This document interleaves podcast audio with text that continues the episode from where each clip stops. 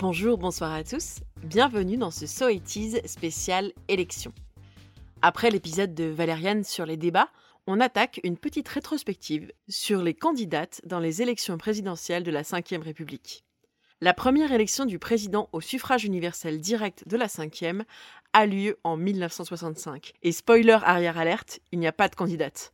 Il n'y en aura pas non plus en 1969. En revanche, en 1974 arrive la première femme, l'indétrônable et indécoiffable Arlette Laguillet. Eh bien oui, je suis une femme et j'ose me présenter comme candidate à la présidence de cette République d'hommes.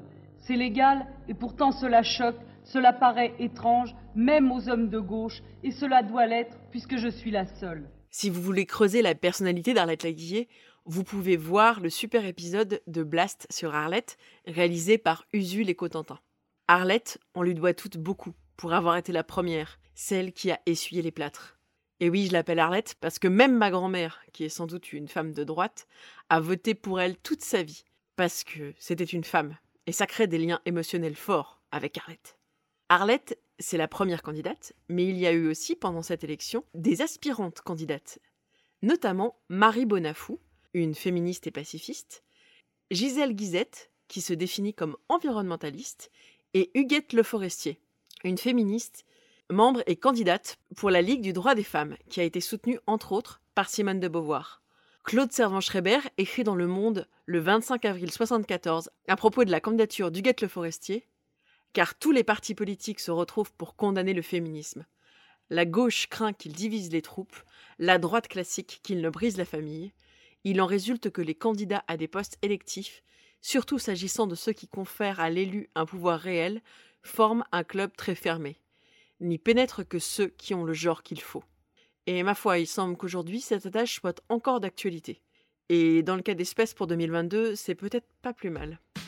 Lors des élections présidentielles suivantes, en 1981, la candidate Laguillet est rejointe par la première candidate et présidente du Parti socialiste unifié, Huguette Bouchardot. Je voudrais aujourd'hui vous parler des femmes.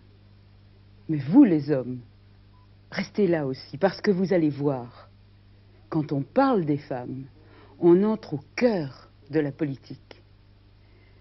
Car enfin, réfléchissez ces 20 dernières années, dans la société, dans la vie, ce qui a le plus changé, ce sont les femmes. Et pourtant, il y a encore beaucoup de femmes qui se disent que la politique, ce n'est pas leur affaire. Elles se disent la politique, ça ne m'intéresse pas. Et moi, quand je les entends, je me demande, mais est-ce que ça ne serait pas la politique qui serait à côté de la question et non pas les femmes? C'est la première femme à diriger un parti politique en France, avec son élection au secrétariat général du PSU en 79.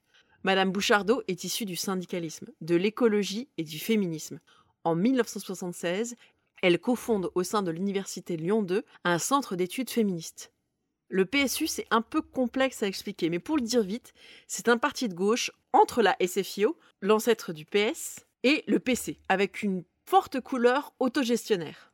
Pour les élections de 81, la candidate camarade Bouchardot est soutenue aussi par le Parti communiste révolutionnaire et par la Fédération de gauche alternative qui rassemble des trotskistes et des anciens Mao.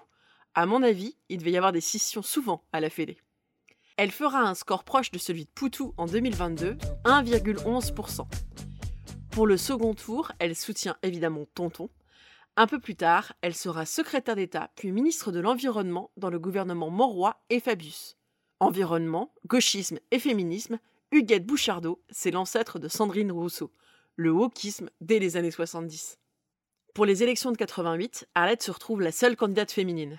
Travailleuse, travailleur, parce que je m'adresse ainsi à vous, parce que je parle de classe ouvrière et de bourgeoisie, on dit souvent de mes idées qu'elles datent d'une autre époque, qu'elles sont périmées, mais qu'aujourd'hui tout cela a bien évolué.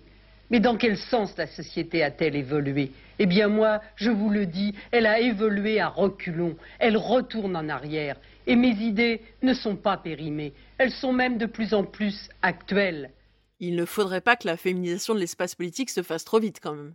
Néanmoins, le second mandat de Mitterrand est marqué par un fait notable sur le plan de l'égalité homme-femme, l'accession au poste de Premier ministre d'une femme, Édith Cresson, le 15 mai 1991.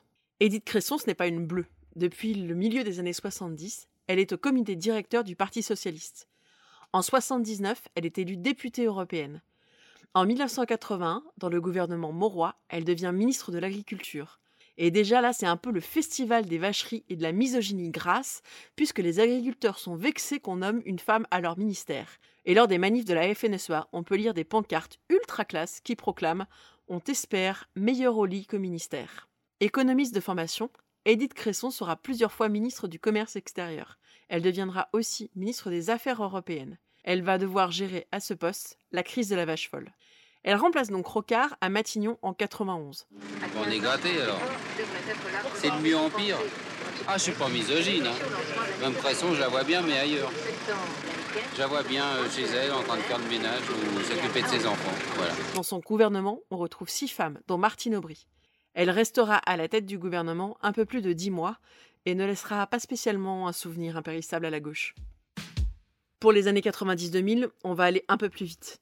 En 95, on retrouve Arlette Laguillet et la verte Dominique Voynet. Aux élections de 2002, c'est le grand chambardement.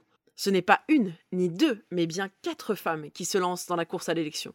Madame Laguillet, évidemment, mais aussi Christiane Taubira, qui ce coup-ci aura ses 500 signatures, Corinne Lepage pour Cap 21, ce sont des écolos de droite, et Madame Christine Boutin. En 2007, c'est la première fois qu'une femme accède au second tour, grâce ou à cause de Ségolène Royal. Au premier tour, on retrouvera cinq femmes.